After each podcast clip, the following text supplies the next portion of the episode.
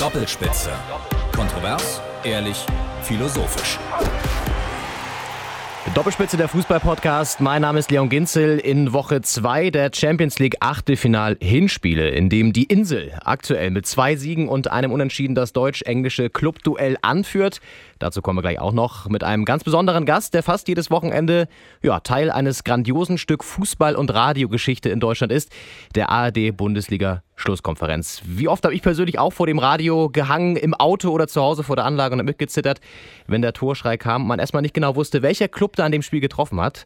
Mach's immer noch gerne äh, jede Woche und äh, ja, wer am Samstagnachmittag mit dem Auto unterwegs ist oder sich ganz absichtlich vors Radio hockt, der kennt die Stimmen von Sabine Töpperwien, Edgar Enres und natürlich auch von Armin Lehmann. Und der ist heute zu Gast bei Doppelspitze der Fußball-Podcast. Schönen guten Tag. Ja, hallo.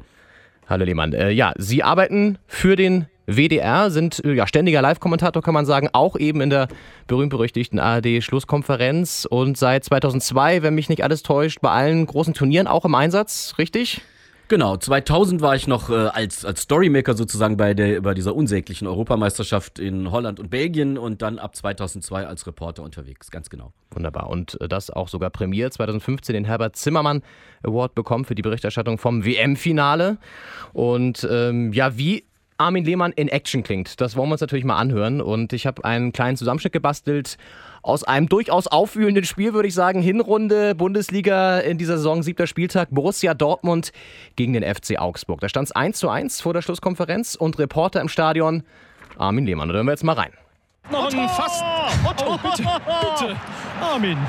Jetzt fällt das Tor durch Philipp Max. Da kommt die scharfe Hereingabe und den hat sie komplett aus den Augen verloren. Und dann nagelt der halblinks im Strafraum das Ding, aber volles Rohr in den Kasten und Augsburg führt wieder. Und das könnte noch mal gefährlich sein. Alle großen Innenverteidiger sind drin, aber dabei kommt aber Kassa, der schießt und Tor! Und Tor! Der Spanier macht sein zweites Tor. Wumms! 2 zu 2. Ab nach Mainz. So, Alcázar, das ist der Wahnsinn. Dortmund kommt schon wieder, ist im Strafraum. Alcázar, der Schuss und Tor! Tor für Dortmund, aber es war Götze. Mario Götze, der Eingewechselte, macht das 3 zu 2 für Borussia Dortmund. Was für ein irres Spiel. Tor in Dortmund, der Ausgleich. Gregoritsch war's.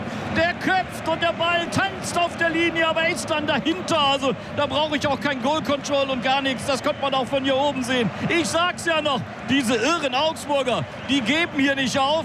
Ja, ganz nochmal Dortmund bitte. Ja, ganz schnell nochmal Dortmund. Wir haben hier nochmal einen Freistoß. In diesem irren Spiel, wo schon sechs Tore gefallen sind. Die letzte Szene dieses Spiels. Freistoß für Schwarz-Gelb. So 7, 28 Meter Torentfernung. Und Paco Alcázar hat sich den Ball hingelegt. Der hat ja schon zweimal getroffen. Der ist ja noch keine 30 Minuten auf dem Platz. Und er will jetzt das dritte Tor. 3 zu 3 der Spielstand. Freistoß Dortmund. Alcázar zieht ab. Der Schuss. Der war drin. Tor! Tor für Dortmund! Der macht das wirklich rein. Da denke ich erst, ist knapp vorbei. Aber der ist drin. Alcázar macht das 4 zu 3. Ein irres Fußballspiel. Ja, ein irres Fußballspiel, das wir ja nochmal im Spielfilm gehört haben. Armin Lehmann, war das äh, in dieser Saison bisher das Aufregendste? Ja, zusammen mit dem Bayern-Spiel, äh, auch in Dortmund, das war auch ein großartiges Fußballspiel, aber die Wendungen, also sowas hast du natürlich als Reporter ganz selten und genießt das natürlich auch in dieser Stimmung bei über 80.000, das ist herrlich. Das glaube ich. Hört man sich das eigentlich selber nochmal an, wie jetzt gerade, oder verzichtet man da drauf? Oder macht man das manchmal auch so ein bisschen noch danach? Äh, ich habe das früher häufiger gemacht, dass ich mir die Reportagen nochmal angehört habe, was ich vielleicht so falsch oder nicht so gut gemacht habe und besser machen könnte. Mache ich jetzt auch, aber eher selten. Und bei dem Spiel, das habe ich im Stadion so genossen, das brauchte ich nicht nochmal hören. Das glaube ich. Ist man da eigentlich, äh, schämt man sich da fast ein bisschen in der Konferenz, wenn man immer wieder nach Dortmund rufen muss für so ein Tor, Nee, oder? Ach, um Gottes Willen, das ist ja genau unser Ziel. Wir wollen natürlich möglichst oft Tor rufen und je häufiger man die anderen unterbricht, das macht man ja nicht in böser Absicht, sondern da passiert ja was, umso besser. Ich habe mich so ein bisschen geschämt, weil ich den Ball tatsächlich erstmal nicht im Tor gesehen hatte. Also aus meiner Perspektive sah das tatsächlich so aus, als wenn der so ganz knapp vorbeigegangen wäre und dann von dieser Stange, die das Netz hält, wieder zurückkommt. Aber der war so hart geschossen, beulte so stark das Netz aus und war tatsächlich drin gewesen. Da habe ich mal ein, zwei Sekunden gebraucht. Aber am Ende ist das dann auch egal, wenn sieben Tore fallen. Das war, das ist einfach herrlich und äh, das Beste, was einem Reporter passieren kann. Absolut. Das ist eben auch live im Radio, ne? Da kann man da auch mal vielleicht am Anfang erstmal nicht genau sehen, was passiert und dann ist es eben doch die Emotion, die rüberkommt. Darüber reden wir gleich auch noch, ähm, wie man auch überhaupt dazu kommt, das machen zu dürfen. Ist ja eigentlich ein Traumjob von, von vielen, im Stadion zu sitzen und Fußballspiele zu kommentieren. Wollen eingangs noch mal kurz auf die aktuellen Geschehnisse eingehen. Dortmund ist ein Thema, denn ja, da ist ordentlich Sand im Getriebe aktuell wieder. Ne? Champions League äh, Hinspiel in London verloren Tottenham 0 zu 3. In der Bundesliga schmilzt der Vorsprung auch auf die Bayern. Äh, was ist da los aktuell? Ach, ich würde mal äh, da gerne Matthias Sammer zitieren, der das am Montag nach diesem 0 zu 0 in Nürnberg ganz klar gesagt hat. Das ist jetzt wieder Normalmaß. Die haben eine überragende, eine absolut überragende Hinrunde gespielt, hatten da sehr, sehr wenige Verletzungsprobleme. Ein Marco Reus zum Beispiel hat permanent durchgespielt und jetzt merkst du halt in den letzten Wochen, wie sehr der dir fehlt, wenn er nicht dabei ist.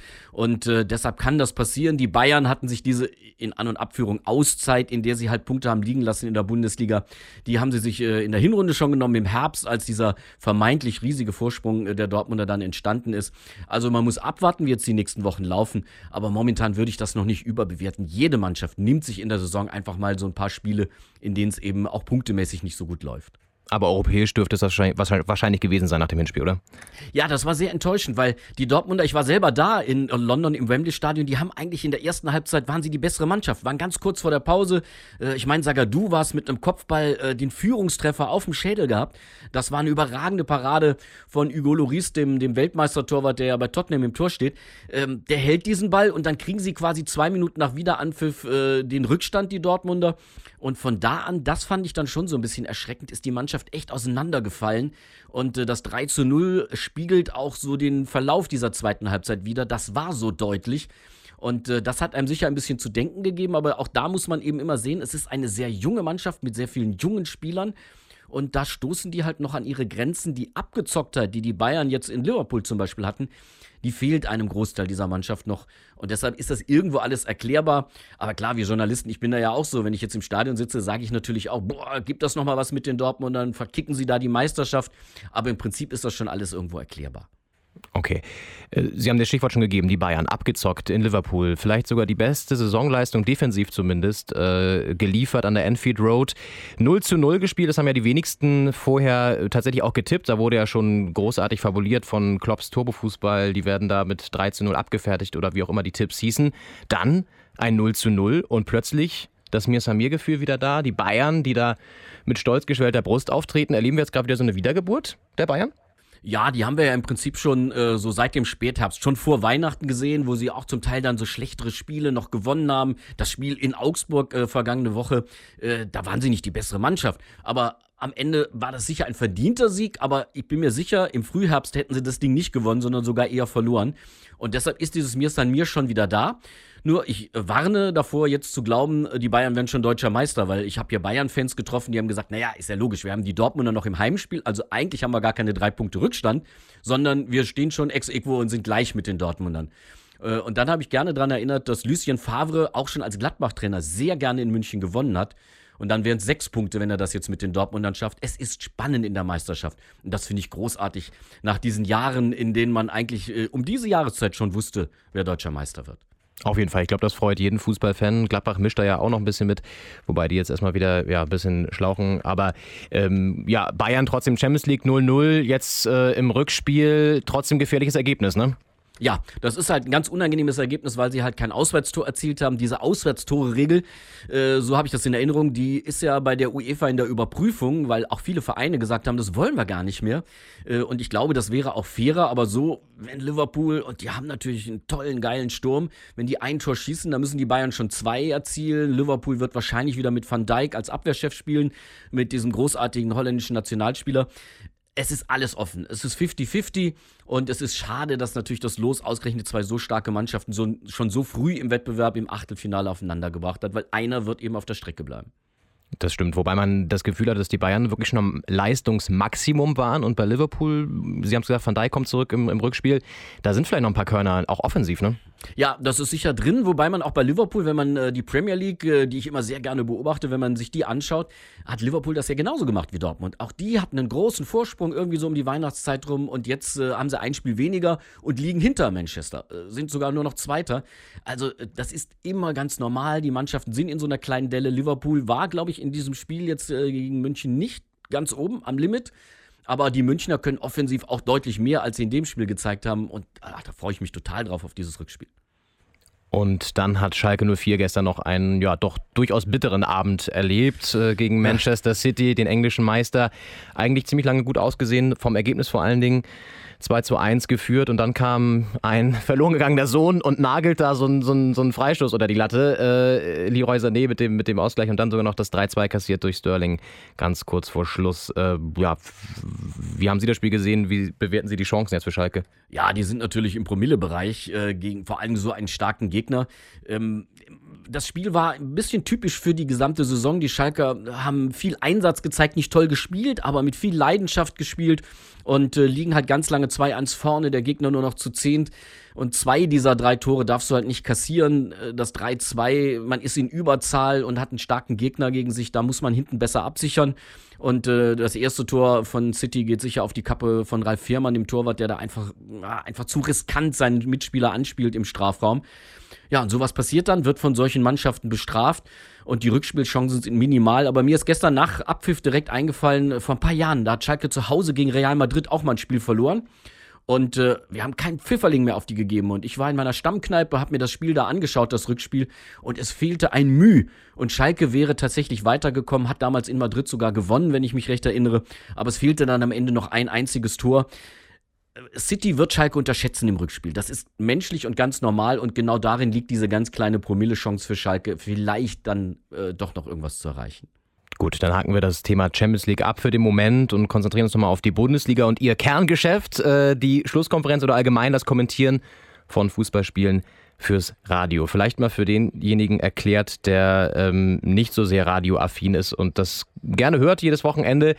Wie muss ich mir das vorstellen? Wie läuft so ein Arbeitstag von Armin Lehmann ab, wenn er das Spiel Dortmund-Augsburg oder was auch immer im Signal Iduna Park ähm, kommentiert? Also da läuft schon mal die ganze Woche daraufhin ab, dass ich eben dieses Spiel habe. Ich versuche dann äh, die Dortmunder sehe ich hier im Westen bei uns natürlich relativ häufig spielen, auch im Stadion spielen. Das ist eigentlich immer das, wo du am meisten mitkriegst von dieser Mannschaft. Und du kennst dann diese Mannschaft auch durch die Europapokalspiele doch ziemlich in- und auswendig. Augsburg sieht man nicht so oft. Und das heißt, ich versuche dann irgendwie immer möglichst viel von den letzten Spielen oder vor allem vom letzten Spiel davor von den Augsburgern mitzukriegen. Das geht dann unter der Woche so.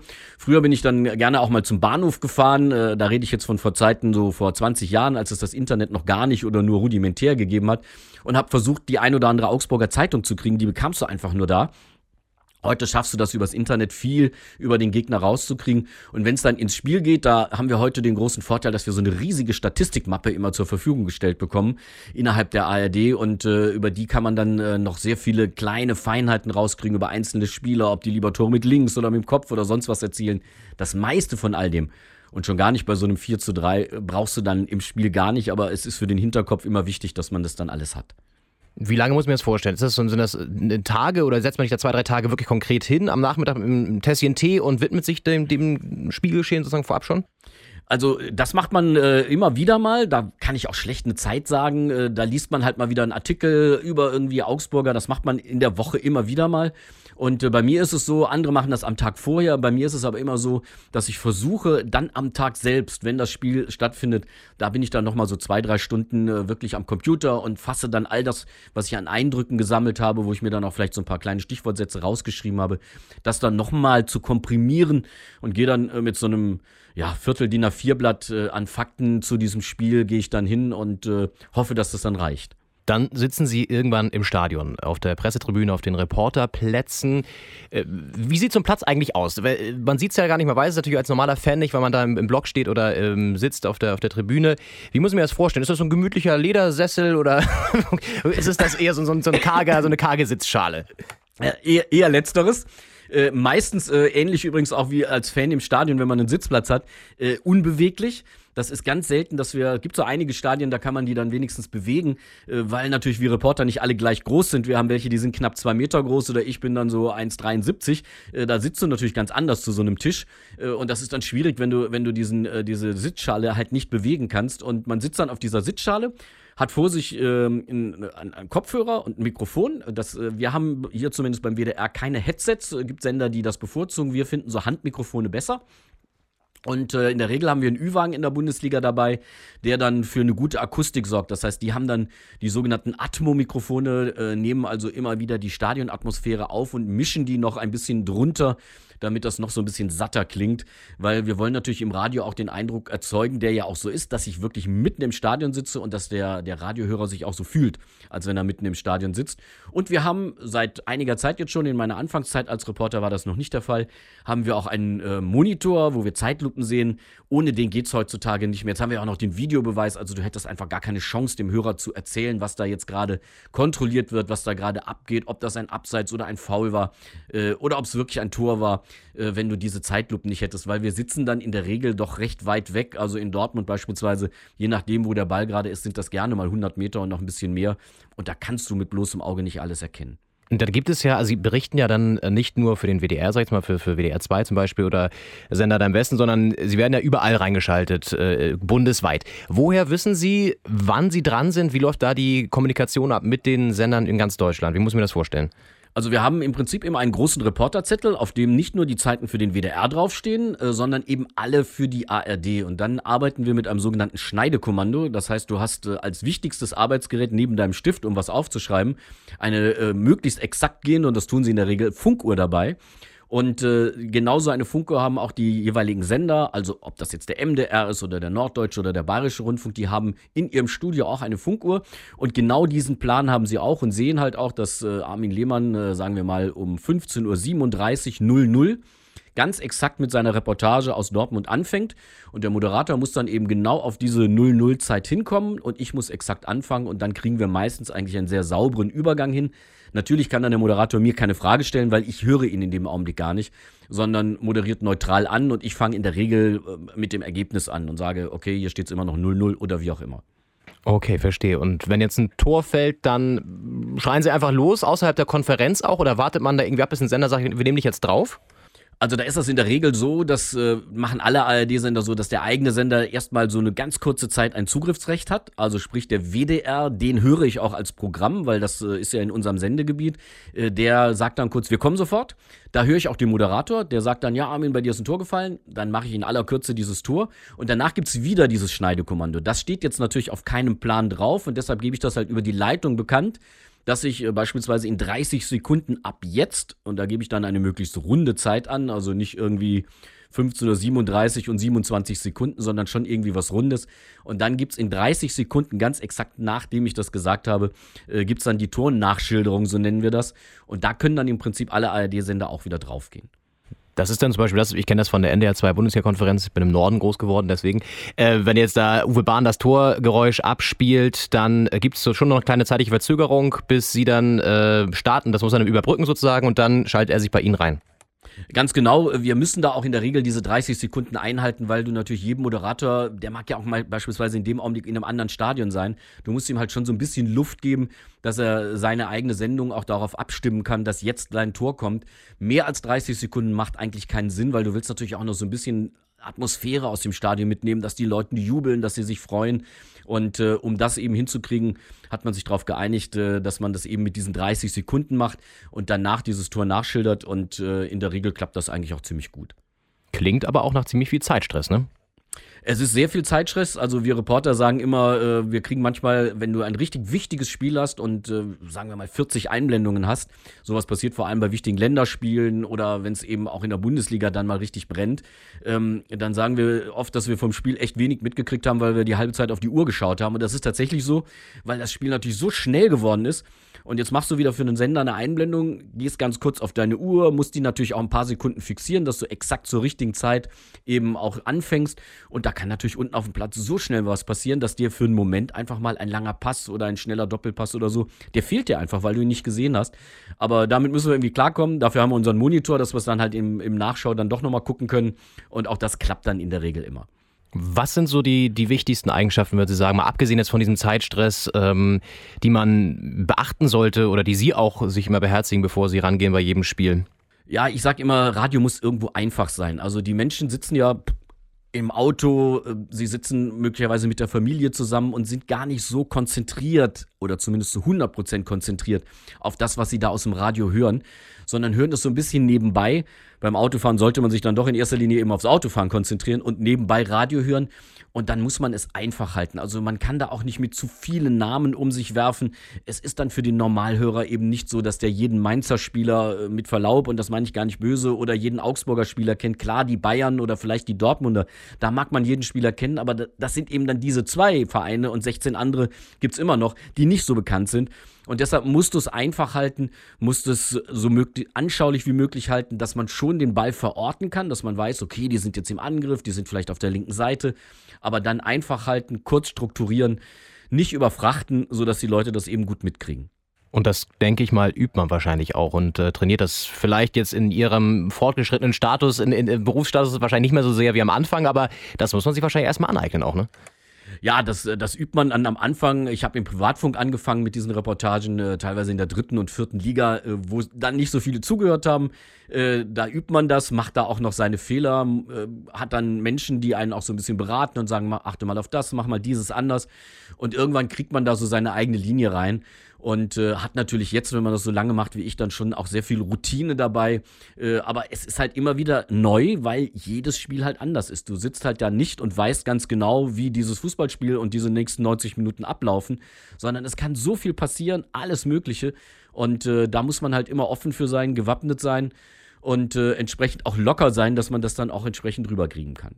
Und was ich mir auch vorstellen könnte, gerade wenn man irgendwie im Winter da sitzt oder eben auch 40 äh, äh, Schalten hat, die Stimme ist natürlich entscheidend. Äh, Gibt es da irgendwie Tricks, dass man zwischendurch mal doch nochmal so einen Kamillentee trinkt oder einen Bonbon lutscht oder machen Sie da irgendwie sowas? Ja, ja, trinken musst du auf jeden Fall. Da, äh, auch wenn da nur 10 Sekunden sind, das reicht immer für ein, zwei Schlücke. Äh, Schlucke. Also bei mir ist es äh, in der Regel Salbeitee mit Honig, den ich nehme und auch Salbei-Bonbons, die irgendwie ziemlich gut für meine Stimme sind. Da hat, glaube ich, jeder so sein eigenes Rezept und jeder merkt, was einem gut tut und was einem vielleicht nicht so sehr hilft. Aber wenn, äh, wie bei mir am letzten Wochenende, die Stimme dann einfach mal weg ist und man vorher schon merkt, dass es schwierig ist und du musst halt richtig Druck drauf geben können, du musst halt 30, 40, 80.000 Zuschauer übertönen können mit der Stimme am Mikrofon und wenn du schon vorher so leicht unsicher bist, ob das klappt, dann macht das keinen Sinn und dann äh, muss man dann auch mal äh, so ein Spiel passen lassen. Absolut. Wann wissen Sie, für welches Spiel Sie eingeplant sind? Wird das eine Woche im Voraus bekannt geben oder plant man da ein bisschen länger? Ja, die Woche ist eigentlich so das absolute Minimum. Das ist selten. Also meistens haben wir über so ein paar Wochen die nächsten Spiele, die sind eingeteilt. Da weißt du schon, welche Spiele du hast und dann kannst du dich natürlich auch auf diese Gegner so ein bisschen vorbereiten äh, und auf die Mannschaften, die du dann siehst. Natürlich verfolgt so einer wie ich äh, sehr zum Leidwesen meiner Frau hin und an, aber verfolgt da natürlich äh, die Bundesliga und den Fußball sehr intensiv. Äh, da bin ich sicher irgendwo auch ein bisschen Freak. Aber ich glaube, das muss man dann auch sein, wenn man mit viel Leidenschaft diesen Beruf als, als Fußballreporter machen will. Können Sie überhaupt noch normal Fußball schauen, auch jetzt im Fernsehen oder äh, kommentiert man da innerlich mit, beziehungsweise korrigiert auch den TV-Kollegen so ein bisschen manchmal? Nein, überhaupt nicht. Äh, das würde ich mir auch nie anmaßen. Ähm, und äh, ich kann Fußballspiele normal schauen, das genieße ich auch. Ich vermisse, das merke ich dann auch, wenn ich so im Stadion ganz normal als Fan unterwegs bin, beispielsweise den Monitor. Man hat sich total daran gewöhnt, dass man strittige Szene, man guckt sofort auf den Monitor. Und den hast du natürlich als Fan nicht. Aber ich genieße das total. Mit zwei Freunden reisen wir seit vielen Jahren schon immer wieder nach England und gucken uns da zwei Drittligaspiele an, um eben diesen ganz normalen Fußball auch noch zu erleben, wie das ist, wenn du an der Würstchenbude stehst und äh, mit den Fans ein bisschen schwatzt. Also das möchte ich auch nicht missen und will ich auch nicht missen in Zukunft, obwohl natürlich die Mehrheit der Spiele bei mir dann schon beruflicher Natur ist. Gibt es eigentlich Lieblingsstadien, in denen Sie in Deutschland gerne sind? Jetzt habe ich gerade gehört, England scheint ja auch ein Fable zu sein, aber vielleicht äh, in Deutschland, wenn man ähm, nicht nur im Westen eingesetzt wird, werden Sie auch mal woanders eingesetzt oder sind Sie wirklich nur im Ruhrpott unterwegs? Nein, nein, ich mache äh, schon auch viel in anderen äh, Bundesländern Spiele. Das äh, hat zum Teil mit, äh, mit Länderspielen zu tun, die ich dann äh, teilweise, demnächst bin ich bei einem Länderspiel in Wolfsburg, also dann bist du eben in Wolfsburg und überträgst da ein Spiel. Ähm, und äh, wir besetzen mitunter, nur am Samstagnachmittag, wenn, wenn richtig gute Spiele sind, besetzen wir auch Spiele im, im in einer Abführung Ausland, also sprich in anderen Bundesländern. Und dann fährt man mal nach Augsburg und macht da mal ein Spiel. Also pff, mein Lieblingsstadion äh, ist, glaube ich, tatsächlich das Dortmunder, weil da eben die 80.000 Zuschauer sind. Aber ich würde jetzt vielen anderen Stadien Unrecht tun, weil es ist nicht immer nur die schiere Masse an Zuschauern, sondern äh, du kannst halt auch äh, in einem Stadion wie Köln, wo nur 50.000 sind, äh, tolle Dinge erleben, weil äh, die Atmosphäre da auch hochgeht. Also diese engen, reinen Fußballstadien, die sind für uns Reporter, ich glaube, das ist auch für jeden Fan so, natürlich toll. Ich liebe das Berliner Olympiastadion. Wenn ich das sehe, geht mir immer das Herz auf. Aber im Stadion selber merkst du halt, dass es eine Laufbahn hat und dass, äh, dass die ganze Atmosphäre dann doch so ein bisschen anders ist als in diesen ganz engen Stadien. Sie haben schon angesprochen, der Blick auf den Monitor, den hatte man früher natürlich nicht. Was hat sich noch geändert, wenn man äh, das vergleicht, äh, Bundesliga-Kommentator vor 10, 12 Jahren im Vergleich zu heute? Ja, es hat sich vor allem am Samstag dahingehend natürlich geändert, dass wir früher äh, ganz am Anfang praktisch alle Spiele am Samstag hatten. Da gab es dann mal ein Freitagsspiel und dann waren acht Spiele am Samstag. Und da hattest du als Reporter natürlich viel weniger zu tun. Denn äh, die äh, einzelnen Sender sind natürlich dann, wenn möglich, auf die meisten Spiele draufgegangen oder sogar auf alle. Und am Ende war nur die Konferenz so, wie sie auch heute ist. Da hat sich eigentlich nichts geändert, außer dass eben auch damals viel mehr Spiele waren. Und äh, das merkt man natürlich. Wir hatten jetzt, glaube ich, am letzten Wochenende hatten wir nur vier Spiele am Samstagnachmittag. Und dann ist es natürlich immer schwierig, so eine, so eine riesige, tolle Konferenz zu machen, wie sie eben früher mit acht oder neun Spielen war. Also diese Viererkonferenz war toll, aber uns sind natürlich, das gilt glaube ich für jeden Reporter, sind äh, natürlich äh, Achter-, Neuner-Konferenzen viel lieber. Die haben wir aber jetzt eigentlich nur noch an den letzten beiden Bundesligaspieltagen. Und das hat sich massiv geändert, denn dadurch dass es weniger Spiele geworden sind, hast du eben auch viel mehr zu tun als früher, wo du dann vielleicht mal mit zehn Einblendungen aus so einem ganzen Samstag rausgekommen bist und heute ist es das Doppelte oder noch mehr, je nachdem, was für ein Spiel du da hast. Verstehe. Und äh, wird ja auch mal viel darüber gesprochen, dass sich der Fußball allgemein professionalisiert hat. Äh, war es früher vielleicht auch bei den Kommentatoren, so weiß ich nicht, dass man da äh, auch mal ein bisschen gemütlicher saß mit einer Shuttle kippen und äh, ein Bierchen dabei oder gab es sowas auch generell gar nicht? Also ich zumindest habe das nicht erlebt und habe es auch selber nicht praktiziert. Äh, Rauchen sowieso nicht und äh, Bierchen gerne danach, aber vorher und während des Spiels schon mal gar nicht. Aber äh, es war natürlich schon anders, das stimmt schon. Es war äh, in den Presseräumen vor dem Spiel war viel, viel weniger los, als das heute der Fall ist. Da hast du dann die Kollegen alle, auch, auch bei Spielen, wo du gar nicht so oft warst, hast du die persönlich gekannt und heute siehst du halt ganz viele Kollegen, die du zum Teil noch gar nie gesehen hast oder an die du dich zumindest nicht mehr erinnern kannst, weil du sie halt nur sehr selten siehst. Das hat sich schon geändert. Also äh, der Fußball ist schon eine riesige Maschine geworden, die ja vor na, 20 Jahren, das ist gar nicht so lange her, eben in diesem extremen Maße noch gar nicht war. Ich kann mich noch an Zeiten erinnern, da hatten viele Fußballvereine noch gar keinen Pressesprecher oder eine Medienabteilung. Und heute sind das riesige Abteilungen in, in diesem großen Konstrukt eines Fußballvereins, die natürlich auch sehr wichtig sind. Und damals äh, hat das dann oft so der Manager noch mit, mit links auch noch mitgemacht äh, und äh, war dann auch noch so ein bisschen der Pressemann. Also das hat sich schon geändert. Besser oder schlechter?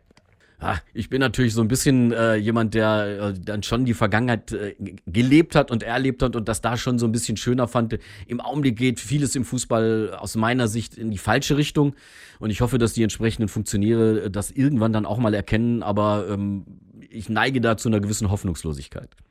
Und trotzdem gibt es immer wieder so schöne Spiele wie jetzt gegen Augsburg, äh, so, so, ein spektakuläres Ding, wo dann der Fußball einfach lebt. Ne? Äh, wie oft haben Sie noch eine Gänsehaut im Stadion? Ach, das kommt noch sehr oft vor. Dafür liebe ich den Fußball viel zu sehr. Das Spiel selber ist ja dann großartig, wenn du im Stadion bist und, äh, und diese Atmosphäre da ist. Das war natürlich beispielsweise in den 80er Jahren, als ich als äh, junger Kerl ins Stadion gegangen bin, da waren dann da äh, teilweise 15.000 Zuschauer. Und heute sind die Stadien pickepacke voll. Du hast natürlich dadurch auch eine andere Atmosphäre. Das ist alles noch dichter. Der Fußball ist noch schneller, noch dynamischer, auch härter geworden. Aber das alles macht schon Spaß. Also die Spiele zu schauen, das ist immer noch großartig. Aber vieles drumherum, äh, da, da, da würden wir jetzt mit der Zeit nicht hinkommen. Das hat sich natürlich so kommerzialisiert, äh, dass man, dass man da schon äh, das ein oder andere Schlucken bekommt. Absolut. Wenn Sie zurückschauen, Ihr emotionalster Moment als äh, Fußballkommentator, das aufregendste Spiel vielleicht oder vielleicht auch das schönste im Stadion, das Sie kommentieren durften? Es ist immer schwierig, da einen rauszuheben, weil es gab einfach so viele tolle Spiele bei mir, das ist ein Segen äh, und ich weiß das unglaublich zu schätzen, dass ich so viele tolle Spiele erleben durfte. Aber natürlich ragt eines heraus, äh, das war das Tor von Mario Götze, als er das 1 zu 0 für Deutschland geschossen hat und ich mit meinem Kollegen Jens-Jörg Krieg dieses Spiel übertragen durfte, auch noch im, im heiligen Maracanã-Stadion in Rio. Das ist natürlich etwas, äh, wo du auch als Reporter überhaupt nicht mit rechnen kannst. Also ich hatte bei dieser WM nicht damit gerechnet, dass Deutschland Weltmeister wird. Da hat sich ja Marco Reus kurz vorher verletzt und spätestens da habe ich gesagt, nee, die werden ein gutes Turnier spielen, Viertel- oder Halbfinale und dann ist Feierabend. Und es war unglaublich, dass sie dann Weltmeister geworden sind mit dieser Mannschaft. Und wenn du da als Reporter dabei bist, das ist natürlich ein Highlight, das bleibt für den Rest deines Lebens. Und überwiegt da gerade bei solchen wichtigen Spielen doch eher noch die Nervosität, die Aufregung davor oder freut man sich einfach wie Bolle auf so ein Spiel dann auch? Beides. Also ich bin normalerweise gar nicht so sehr nervös. Ich, ich bin schon angespannt vor eigentlich jedem Spiel, was ich habe. Aber da war ich schon so ein bisschen nervös. Wir haben uns da auch im, im, äh, im Umlauf des Maracanã-Stadion auch mit dem Fernsehkollegen Tom Bartels getroffen und haben uns alle gesagt, Leute, es ist nur ein Fußballspiel. Es ist einfach ein Fußballspiel und das übertragen wir jetzt. Das ist unser Job, das machen wir schon so viele Jahre. Äh, das hat dann immer so ein paar Minuten gewirkt, dass man ein bisschen ruhiger wurde. Aber da bist du schon nervös. Äh, das Schöne bei mir ist immer und für mich sehr beruhigende, in dem Moment, wo der Schiedsrichter angepfiffen hat, ist dann diese Nervosität weg und ich bin sehr fokussiert auf das Spiel. Und das ist dann auch so, dass man es irgendwo auch richtig genießen kann. Und das ist natürlich toll. Das glaube ich. Und als das Tor dann gefallen ist, ähm, setzt dann irgendwie im Nachhinein, also ist, ist man dann wie in so einem Tunnel eigentlich, wenn man dann auch wahrscheinlich sehr emotional ist am Mikrofon? Ja, wir waren dann, Jens Jörg Rieke und ich, glaube ich, beide in einem Tunnel. Wir mussten noch ewig kommentieren. Also das Spiel hat ja nur noch sieben, acht Minuten gedauert, dann war es zu Ende. Deutschland war Weltmeister. Aber wir haben die sogenannte Vollreportage, also sprich das komplette Spiel inklusive dieser Verlängerung übertragen. Und dann kam in dem Fall, weil es ja das Endspiel war, auch noch die Siegerehrung dazu. Und äh, dann haben wir die ganze Zeit bis zu dieser Siegerehrung auch noch überbrückt und äh, konnten uns da eigentlich also emotional noch gar nicht so richtig rauslassen aus dem Spiel. Und äh, als dann die Siegerehrung durch war und wir die Reportage beendet haben, da waren wir schon echt ergriffen. Da saßen wir da schon äh, auf unseren Plätzen und haben da runtergestarrt auf den Platz und haben gemerkt, was wir da gerade eigentlich erlebt hatten, was du bis dahin selber noch gar nicht so realisiert hattest. Ja, das klingt wirklich traumhaft. Vielleicht trotzdem der, der, der Blick in die Zukunft. Was wäre denn so ein Spiel, was Sie nochmal gerne kommentieren würden? Ist es vielleicht so, so, so ein Schmankerl in der dritten Liga, England? Oder was ist das? Vielleicht was, was, was reizt Sie noch? Ach, mich reizen eigentlich alle Spiele. Also mit der dritten Liga, da war ich erst letzte Woche übrigens, das ist auch immer toll, da war ich in Münster bei, bei dem sogenannten Flughafen-Derby Münster gegen Osnabrück. Die haben ja zwischen den beiden Städten einen großen Flughafen und äh, die haben dieses Drittliga-Derby gegeneinander gespielt. War ein bisschen schade, dass es 0 zu 0 ausgegangen ist. Das Schöne an jedem Spiel ist halt, dass du vorher einfach nicht weißt, was da passieren wird, wie es ausgehen wird. Also gestern hätte ich äh, ganz sicher gesagt, dass Schalke sehr deutlich gegen Man City verlieren wird und dann haben sie bis zur 85. Minute sogar in Führung gelegen. Am Ende haben haben sie dann doch leider verloren. Aber das sind eben so die Dinge, die den Fußball so unberechenbar machen und die meinen Job so großartig machen. Und deshalb freue ich mich eigentlich auf jedes Spiel, ganz egal in welcher Liga das ist und genieße aber eben auch solche Stadien wie das in Münster. Das ist halt schon ein relativ altes Stadion. Ich glaube, das ist aus den 1920er Jahren, also wirklich schon alt. Äh, aber es macht totalen Spaß, dann da zu sitzen und ein Spiel zu übertragen. Aber genauso genieße ich eben auch diese neuen tollen Stadien, die wir jetzt gerade äh, durch die Fußball-WM 2006 in Deutschland haben, wo eben doch viele tolle Fußballstadien sind, wie eben beispielsweise Dortmund. Äh, wenn da 80.000 Zuschauer sind, das ist schon begeisternd und da, da geht mir als Fußballfan und natürlich dann auch als Reporter das Herz auf. Sie sprechen es an, da geht einem das Herz auf. Das wollen natürlich viele junge Menschen auch erleben, mal äh, im Stadion zu sitzen und ein Spiel kommentieren. Ihre Tipps, ähm, wie geht man das Ganze an am besten? Was braucht man dafür und äh, wie schafft man es? Äh, einen Armin Lehmann vielleicht in, in, in 15 Jahren abzulösen oder so? Ja, also als erstes, glaube ich, braucht man sehr viel Glück. Das habe ich auch gehabt, dass ich äh, im, in den richtigen Momenten die richtigen Entscheidungen getroffen habe, irgendwann vom Privatfunk zum WDR gegangen bin, da auch das Glück gehabt habe, dass ich dann da auch entsprechend ein bisschen gefördert worden bin. das liegt nicht nur immer an einer guten Stimme oder dass man Fußballfan ist. Ich glaube, um Fußballreporter zu werden, muss man erstmal Fußballfan sein. Äh, da muss man sich auch nicht schämen, dass man vielleicht einer Mannschaft näher steht als anderen. Wenn man das ausblenden kann in der Reportage, ist das, glaube ich, relativ egal. Aber der Fan muss man sein, sonst steckt man nicht so drin in diesem Sport. Und den Rest bei mir war es so, ich habe das äh, schon als Kind total gerne gemacht. Meine Eltern waren damit unter sehr genervt. Äh, da habe ich mich hingesetzt und habe mit Mensch ärger dich nicht Figuren irgendwelche Spielszenen, die ich vorher im Fernsehen gesehen hatte. Meistens waren das dann Länderspiele, weil die Bundesliga hast du ja echt nur am Samstag sehr verknappt gesehen. Da habe ich dann da so ein paar Spielszenen nachgespielt und die dann einfach kommentiert. Und das hat mir vielleicht dann auch diese, diese Lockerheit gegeben beim Kommentieren. Ich glaube, jeder sollte das mal ausprobieren, vielleicht vor den Fernseher setzen, Ton wegmachen und mal versuchen, so ein Spiel zu kommentieren. Das ist gar nicht so einfach, wie man vielleicht im ersten Moment denkt. Wir hatten mal äh, hier in Nordrhein-Westfalen so eine Aktion, wo Leute einfach Reportagen machen konnten und ich mit meiner Kollegin Sabine Töpperwin, wir beide haben uns das dann angehört und haben den Leuten Tipps gegeben. Einige haben das ganz toll gemacht, dafür, dass sie es das erste Mal gemacht haben und andere haben halt gemerkt, dass es gar nicht so einfach ist, dass es mitunter echt schwierig ist. Dazu kommt, den Vorteil hatte ich, ähm, als ich noch jung war, dass der Fußball echt langsamer war. Der war nicht so dynamisch, wie er heute ist. Und das macht es als Reporter dann noch schwieriger, wenn das so ein richtig schnelles Spiel geworden ist. Alles klar, das glaube ich. Äh, vielleicht, Sie haben schon jetzt den Töpper angesprochen, wir hatten vorhin schon andere Kollegen. Ähm, jetzt sind ja auch mit äh, zum Beispiel Streaming-Anbietern wie The Zone, kommen ja neue Anbieter auf den Markt, auch neue Kommentatoren-Stimmen. Äh, hören Sie sich das manchmal auch an und, und haben Sie vielleicht so, so einen Favoriten oder ein, zwei Leute, die Sie besonders gerne auch anhören? Nee, habe ich eigentlich nicht. Also ich höre mir das in der Tat natürlich an, äh, will natürlich auch wissen, was, was machen die anderen. Äh, man muss ja da immer offen sein, auch mal für Ideen, äh, wie man Reportagen vielleicht auch ein bisschen anders machen kann. Aber so einen wirklichen Favoriten, ich hatte auch nie so ein richtiges Vorbild. Also vielleicht war Heribert Fassbender, äh, den viele noch als Namen allerseits aus dem Fernsehen kennen, den habe ich noch erlebt als Radioreporter. Und äh, da man den damals sehr oft gehört hat, war vielleicht eher nicht mein Vorbild, aber ich fand, dass er das immer ganz toll gemacht hat. Der hat das WM-Finale 1974, als Deutschland Weltmeister wurde, gegen Holland kommentiert. Und das war so eine der, da war ich, äh, glaube zehn Jahre alt, äh, der prägendsten Reportagen, die ich halt in meiner Jugend so gehört habe. Äh, aber ansonsten so ein richtiges Vorbild hatte ich nicht. Und äh, ja, also ich finde, dass die meisten Kollegen das heute richtig gut machen. Dann zwei schnelle Fragen noch zum Abschluss. Erstmal, wer wird deutscher Meister? Schwierige Frage, aber ich glaube, dass es dieses Jahr Dortmund schaffen kann. Und für, für den deutschen Fußball wäre es auch gut, wenn wir mal wieder einen anderen Meister hätten. Okay, alles klar. Und wie lange wird es äh, aus Ihrer Sicht noch die Radiokonferenz geben? Also Radio wird ja immer wieder gesagt, wird abgelöst vielleicht von anderen digitalen Medien. Wir haben äh, Sprachassistenten, die da auf den Markt drängen und so weiter und so fort. Armin Lehmann glaubt, wie lange gibt es die Radioschlusskonferenz noch? Also ich glaube, ein bisschen Hoffnung ist auch dabei, dass es die hoffentlich noch ewig geben wird, weil es ist ein ziemlich einmaliges Produkt. Es ist äh, ursprüngliches Radio und ich glaube auch, das Radio ist schon sehr häufig in meiner Vergangenheit auch schon totgesagt worden, äh, dass es das Radio noch viel länger geben wird, als wir alle glauben. Wunderbar, dann hoffen wir auf ganz viele Torschreie noch aus Dortmund oder sonst wo von Ihnen. Hat Spaß gemacht. Vielen, vielen Dank. Nächstes Spiel, was jetzt ansteht, ist welches? Das nächste Spiel ist äh, ein Abstiegsknaller. Düsseldorf gegen Nürnberg. Für beide ein unglaublich wichtiges Spiel. Am Samstagabend ist das. Dann ganz viel Spaß dabei und dass die Danke. Stimme bis dahin wieder funktioniert. Das wird sie, ja. Ich hoffe. Alles klar. Vielen Dank und Ihnen schönen Tag, Herr Lehmann. Gerne. Tschüss. Ja, das war die neueste Folge Doppelspitze der Fußball-Podcast. Und wenn sie euch gefallen hat, das Gespräch mit Armin Lehmann, dann gebt uns gerne eine Bewertung bei iTunes und folgt uns bei Spotify, abonniert den Podcast. Da freuen wir uns über jedes Feedback. Ich verabschiede mich hier am Mikro und nächstes Mal sind wir dann auch wieder, wenn alles so läuft wie geplant, zu zweit am Mikrofon Kevin Schulte und ich, Leon Ginzel. In diesem Sinne, macht's gut. Bis zur nächsten Folge Doppelspitze, der Fußball-Podcast. Doppelspitze. Kontrovers, ehrlich, philosophisch.